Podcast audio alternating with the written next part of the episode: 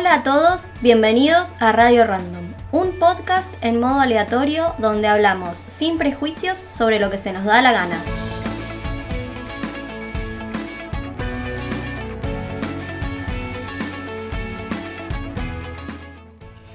Hola, hola, hola, ¿cómo están?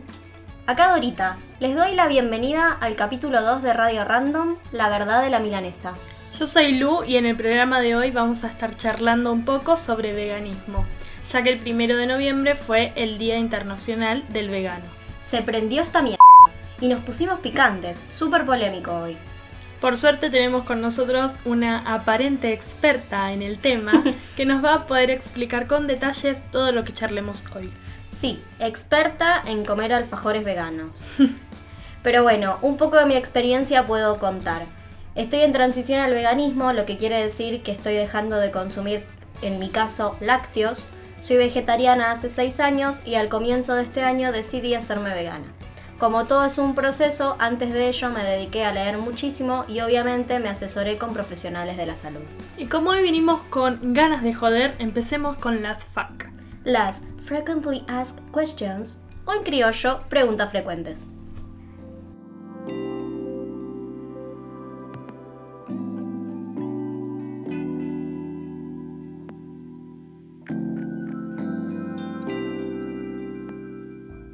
¿Qué es el veganismo?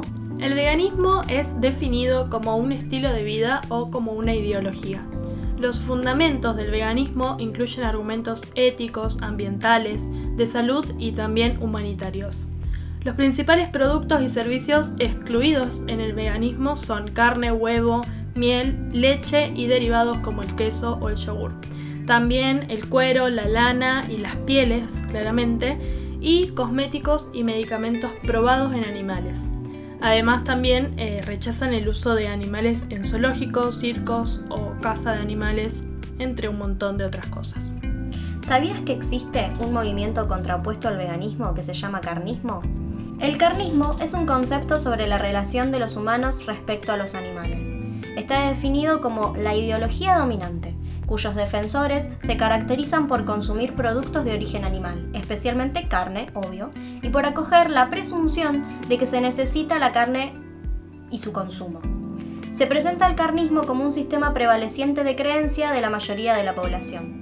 Este término tan curioso fue acuñado en el 2001 por la escritora y psicóloga social Melanie Joy, quien lo definió como un sistema de creencias o condicionamientos que empujan a comer carne. Este término salió en su popular libro ¿Por qué amamos a los perros, nos comemos a los cerdos y nos vestimos con las vacas? del 2003. No, no es tan viejo. Para mí, 2013. Me parece que te equivocaste. Puede ser.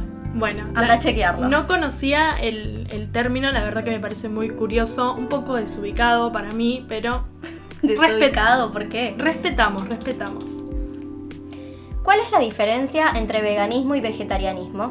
Como ya dijimos antes, el veganismo es un estilo de vida que rechaza la explotación animal, mientras que el vegetarianismo es un régimen alimentario que tiene como principio dejar de consumir cualquier tipo de carne y o pescado.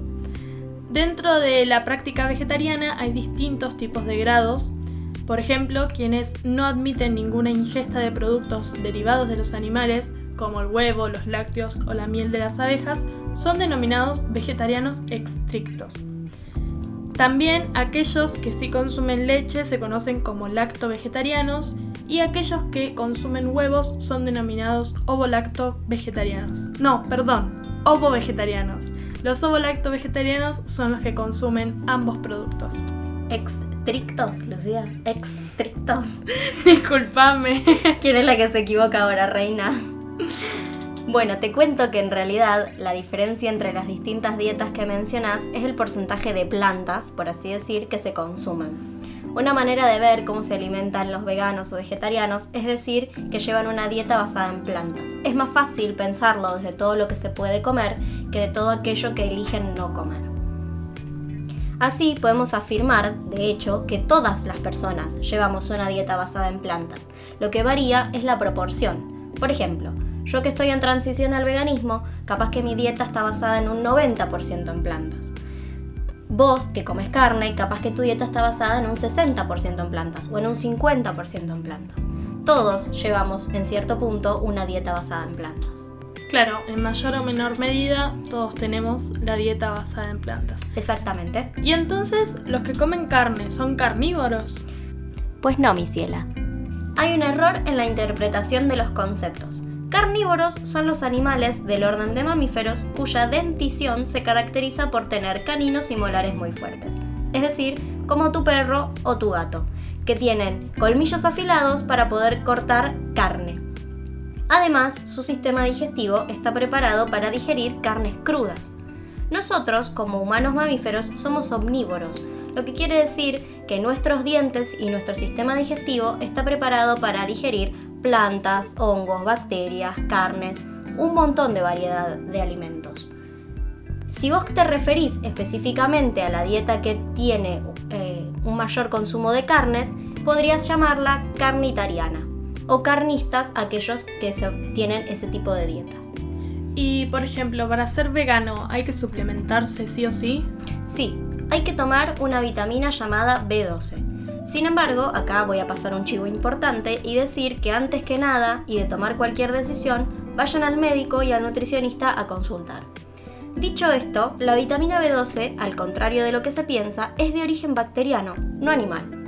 Ni nosotros, ni las vacas, ni ningún otro animal es capaz de sintetizarla, pero aún así es de las vitaminas esenciales que necesitamos para nuestra vida. En la industria cárnica también se le suplementa a los animales. Ellos la absorben y luego nosotros al comer sus carnes y vísceras la absorbemos. Es importante mencionar que no solo veganos y vegetarianos deben suplementarse, también aquellos que comen carnes o lácteos deberían hacerse análisis para saber si están con déficits ya que a partir de cierta edad se pierde la capacidad de absorber nutrientes de manera eficiente, entre ellos la vitamina B12. Y decime entonces, ¿cuáles serían tus razones para hacerse vegano? Mira, cada persona es un mundo y las razones son sumamente personales, pero podríamos decir que a grandes rasgos hay motivos comunes que unen a las personas para hacerse vegano. Siendo concisos, podríamos definir cuatro grandes principios la ética, la salud, el medio ambiente y los derechos humanos. En cuanto a la ética, los veganos consideran que los animales no están para nosotros, sino con nosotros en la Tierra. Hay muchísimos recursos que hoy en día nos permiten vivir sin explotar, utilizar y asesinar animales. Por otro lado, sobre la salud, existen múltiples estudios hechos por organizaciones como la OMS que dicen que una dieta basada en plantas es ideal para cualquier etapa de la vida. Si uno piensa en el medio ambiente, se ha estudiado mucho también, por la FAO, por ejemplo, que la ganadería en ciertos lugares del mundo, entre otras prácticas llevadas adelante en el sistema de producción de alimentos, es la principal responsable de la crisis climática que estamos viviendo, ya que consume muchísima agua y emite muchísimos gases de efecto invernadero. Por último y no menos importante están los derechos humanos, y creo que es el concepto más difícil de considerar pero cuando uno se pone a pensar en las catástrofes climáticas, ¿quiénes son las personas que son más afectadas o que más les cuesta salir adelante? También la idea de hacerse vegano por una suma de factores implica pensar en toda esa gente y los recursos de sus tierras. ¿Cómo ser vegano y no fallar en el intento? Spoiler alert, probablemente falles. Sí, efectivamente. Somos humanos y cometemos errores. No es que por volverte vegano de repente adquirís un montón de superpoderes y un montón de conciencia y un montón de noción sobre los animales, el ambiente, la ética, los derechos humanos. En realidad, como ya lo dije antes, es un proceso. Y no te hace mejor o peor persona ser vegano. Simplemente te hace consciente de un sistema de producción y quizás elegir no ser parte, o ser parte de otra manera, o buscar otras opciones. La verdad que no es tan bonito. Al principio uno dice, bueno, me voy a hacer vegano, me voy a hacer vegetariano por un tema de salud, porque está bueno, por ahí la carne me cae pesada, por ahí los lácteos no me hacen tan bien, es mucha grasa. Pero en el camino uno va descubriendo un montón de cosas, como por ejemplo ve documentales, lee libros, y se da cuenta de que las realidades no son tan bonitas. A veces son tristes, a veces son devastadoras. Es un proceso que te abre los ojos y que hay que estar dispuesto a afrontarlo. Quizás en el medio decís, esto no es para mí, es muy difícil. Y honestamente, si vas a estar delirando por una magdalena rellena de dulce de leche y no te vuelvas vegano. Ya habrá otro momento para hacerlo. Personalmente yo fui vegetariano un montón de tiempo. Porque pintó, básicamente, no había una razón mayor. Comía a veces pescado, tomaba leche, consumía manteca, consumía huevos. Y en algún momento de fines del año pasado esto me empezó a molestar. Me empezó a pesar. Empecé paradójicamente también a averiguar más cosas, a entrar en páginas con más información, a seguir gente que hablaba del tema. Y dije, che, pará, no es tan difícil, no es tan complicado. Irónicamente, el año pasado fue declarado por una revista que ahora no voy a acordarme, el año del vegano, porque fue un movimiento que tuvo muchísima popularidad y hasta inclusive se habló mucho en los medios, no solo en las redes sociales. Así que, eh, a no desesperarse, si tenés ganas de ser vegano, lee, investigá, googlea, charla con gente que, que sea vegana y te pueda dar consejos, pero no desesperes que no es la muerte de nadie y no te vamos a echar del clan de los veganos por comerte un alfajor. Pero ¿qué hago entonces si mi entorno no es vegano o no le agrada mi estilo de vida? Te lías a puñetazos y listo. No, mentira, les das besitos. A su cadáver. Tal vez.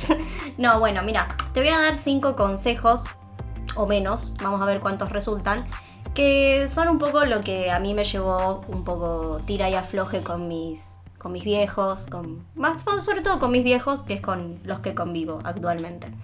Eh, establece límites. A ver, ellos tienen una posición, vos tenés otra, la idea es que se respeten. No, se va, no van a coincidir. No busques confrontar. Y ahí va mi segundo consejo, elige tus batallas, querida Mariana no, no vale la pena estar todos los días peleando y discutiendo, no van a llegar a ningún lado y sobre todo no te van a escuchar. Una manera divertida y fácil de, demostrar tu punto es dando el ejemplo. Si vos te vas a cambiar de dieta y te hace sentir mejor, automáticamente lo vas a irradiar. Y además podés compartir comidas, podés compartir recetas, podés probar... Em, algunas recetas dulces que a lo mejor a la gente le encantan y vas a ver ahí como entrando de a poco va la gente. Algo a mí que me gusta hacer un montón es como mencionar aquellas cosas que están en el kiosco, que las vamos a contar después, que son veganas. Entonces digo, che, ¿sabías que tal galletita es vegana? Entonces la gente ya, por ejemplo, no sé, cuando me ve me regala una golosina o me está esperando con una galletita o me dice, che, vos sabés que la otra vez vi una receta muy copada. Es como que de a poco van entrando. Eh, y también otro consejo es trata de salir de ese espacio que no te apoya. Busca otra gente, vas a encontrar un montón, siempre hay un, roto para un descosido, eh, hay personas que hablan del tema, hay influencers que hablan del tema, eh, y vas a ir encontrando grupos, personas, gente que te dice, che, vos sabés que lo voy a intentar y de ahí de a poco te vas formando tu red. Así que a no bajar los brazos, mi pequeña Barbie guerrera.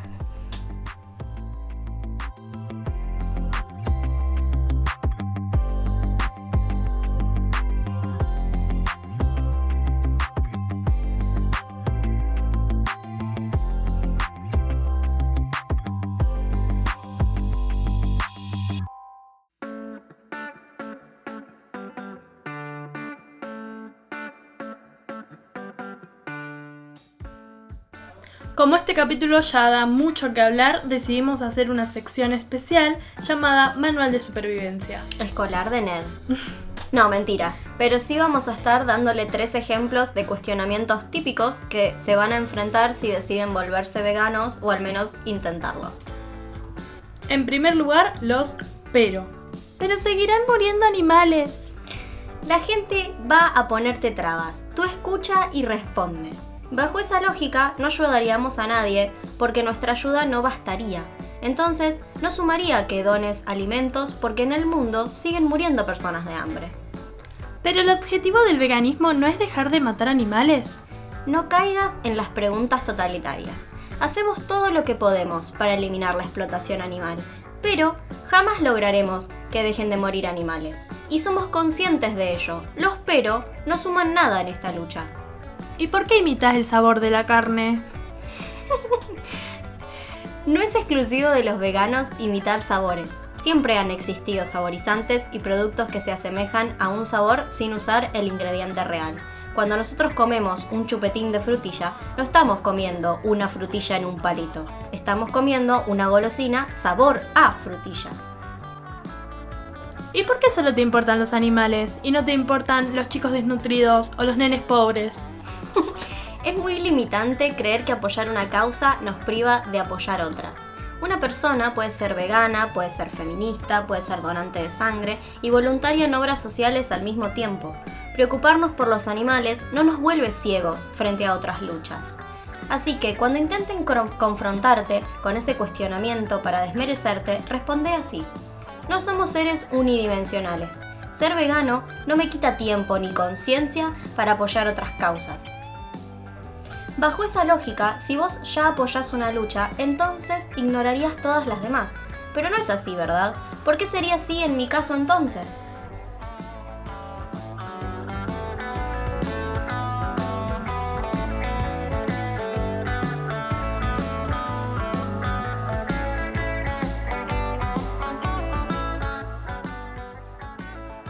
Es momento de hablar de los datos random de la semana.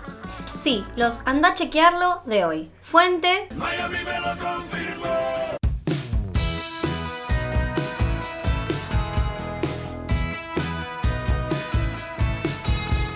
Uno. El primer vegano fue el filósofo Pitágoras. Uno de los primeros y más famosos veganos fue el filósofo y matemático griego Pitágoras, que vivió durante el siglo VI a.C. 2. Los veganos tienen mejor vida sexual que los que comen carne. Según algunas investigaciones, se ha comprobado que al eliminar las carnes rojas de la dieta, el olor corporal es más sensual. Sorpresa. Además, en otros estudios recientes se comprobó que las personas veganas tienen una vida sexual mejor que los carnitarianos. ¿A qué se debe? Esto ocurre porque, en algunas, porque algunas plantas influencian positivamente en algunas hormonas implicadas en el acto sexual. 3. ¿Sabías que los veganos tienen que utilizar preservativos específicos? Los preservativos normales están fabricados con caseína, una proteína que proviene de la leche y que sirve para hacer el látex más suave y elástico. Por suerte, en el mercado, cada vez hay más laboratorios que producen preservativos aptos para veganos. 4. Probablemente la gran mayoría de los consumidores de vino desconoce que además de uva, en sus copas puede haber ingredientes de origen animal.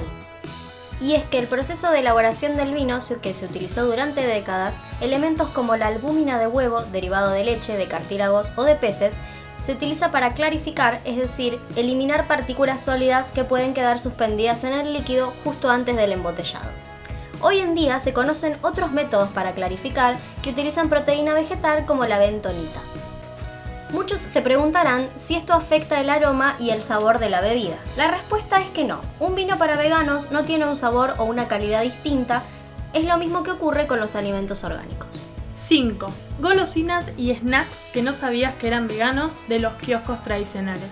Obviamente en dietéticas hay muchísimas más variedad de alfajores, galletitas y un montón de cosas. Caramelos. Los superácidos y gajitos marca Lipo. Los fizz, los arcos rellenos frutales, los de menta y chocolate y las rodajas ácidas, las gomitas gotitas de amor de Villiquen, las pastillas Bulldog, el pico dulce en su formato caramelo y también chupetín, las Tic Tac, todas menos la roja, y los caramelos Salca de cereza. Snacks salados. Todas las papas de bolsa sabor original acanaladas y comunes de todas las marcas. Las Club Social, las papas Lay's sabor jamón serrano, sí, son veganas, y la sabor barbacoa. Las papas Kento sabor limón y las sabor mostaza. Las boutique sabor jalapeño, los palitos salados peguamar y pep, los doritos explosión picante y las Kes Boom sabor pizza. Golosinas. Los chocolates águila amargo y semi amargo también en todas sus versiones, incluidos el bizcochuelo, el volcán y los brownies obviamente si se los prepara con margarina y leche vegetal. La rodesia en todas sus versiones, original, chocolate y mini, el Kofler Mousse, el Cadbury Intense, las Oreos en todas sus versiones menos las minis y las bañadas. También Frutigram violetas, los alfajores Cerro Azul sin tac, las Don Satur Light y las 9 de oro Light. Bebidas, los jugos Bagio, los jugos Arcor, jugos BC y obviamente no puede faltar el Red Bull para el vodka.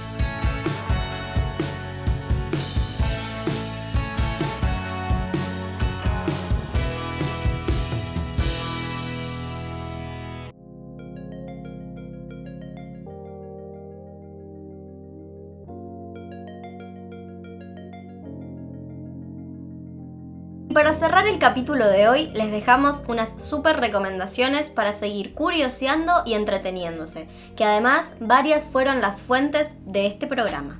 Empecemos con los libros. Contame, ¿ya leíste? Porque amamos a los perros, nos comemos a los cerdos y nos vestimos con las vacas de Melanie Joy. Yo no lo leí, pero lo escuché nombrar bastante y también aparece como bibliografía de todas las páginas que leímos para el tema de hoy.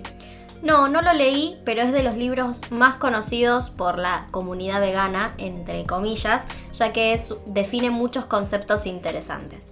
El que sí leí y que tengo, que te lo recomiendo, es Más Luz por favor de Connie Isla. Es una cantante, cantante, actriz y activista vegana argentina que eh, arrancó su camino por el veganismo y lo relata en este libro acompañado de su historia en la música y demás. Es una autobiografía muy interesante. Otro que me interesa también son los Mala Leche y Mal Comidos de Soledad Berruti, que fue, se hicieron muy populares el año pasado, son viejos, pero que hacen una crítica muy profunda al sistema de producción alimenticio en su totalidad. Dos documentales muy copados también que hablan del sistema de producción son What the Hell y Conspiracy. Sí, los conozco y están en Netflix para que si los quieren mirar. Hay un documental muy interesante que es viejo pero que es conocido porque lo narra Joaquín Phoenix llamado Earthlings. Este no lo vi pero lo tengo pendiente. Y para los amantes de la moda les voy a recomendar The True Cost que trata sobre lo que existe detrás de la industria de la industria de la moda, de las telas y demás. ¿Y películas? ¿Qué tenés para recomendarnos? Porque por ahí los documentales no son para cualquiera. Sí, hay varias películas que me encantan que no son sobre veganismo, pero que te permiten pensar y, y, reflexionar sobre un montón de cosas mientras te entretenés. En primer lugar, te recomiendo Capitán Fantástico con Vigo Mortensen, que es un actor argentino trabajando en Hollywood. Eh, es muy, muy, muy copada, te hace ver eh, un estilo de vida completamente diferente al que estamos acostumbrados. Así que está muy buena. Una que me hizo repensar algunas cosas fue Okja. No trata exclusivamente del veganismo, pero sí muestra todo lo que implica la industria animal y te hace empatizar con un super cerdo ficticio. También está en Netflix, así que la pueden encontrar ahí y verla, es muy buena. Hablando de cerditos, me hiciste acordar a una muy vieja que no sé si la habrás visto, que se llama Babe el chanchito valiente. Es sobre un chanchito que cae en una granja típica eh, yankee y se hace eh, perro pastor. Y trabajando de perro pastor se salva de ser comido en Navidad. Tremendo. es muy graciosa también. A mí me pasaron una de granja también en el colegio hace años que se llama Pollitos en Fuga. Es una peli animada que ocurre en Inglaterra en una granja similar al campamento de concentración de Auschwitz y trata de un grupo de gallinas que se esfuerzan por escapar de ahí y en especial de sus dueños. Amo esa peli, es buenísima y es bizarra porque las gallinas hablan y vos estás ahí recomprometido queriendo que se escapen, por favor. Es muy irónica también. Es muy irónica también, sí, es muy buena. Y para la música, esta vez directamente no nos vamos a poner a pensar, sino que vamos a dejarles en el Instagram, arroba radio random-bajo, eh, la playlist en Spotify con canciones relacionadas a la temática que se va a llamar La verdad de la milanesa, igual que este capítulo.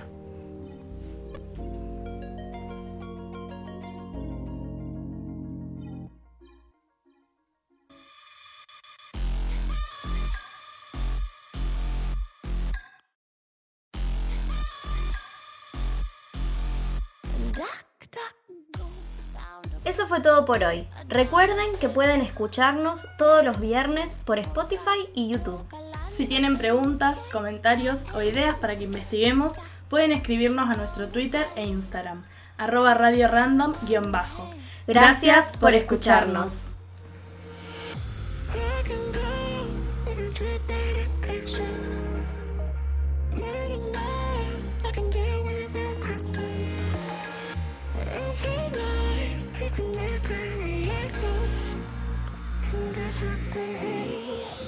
That's what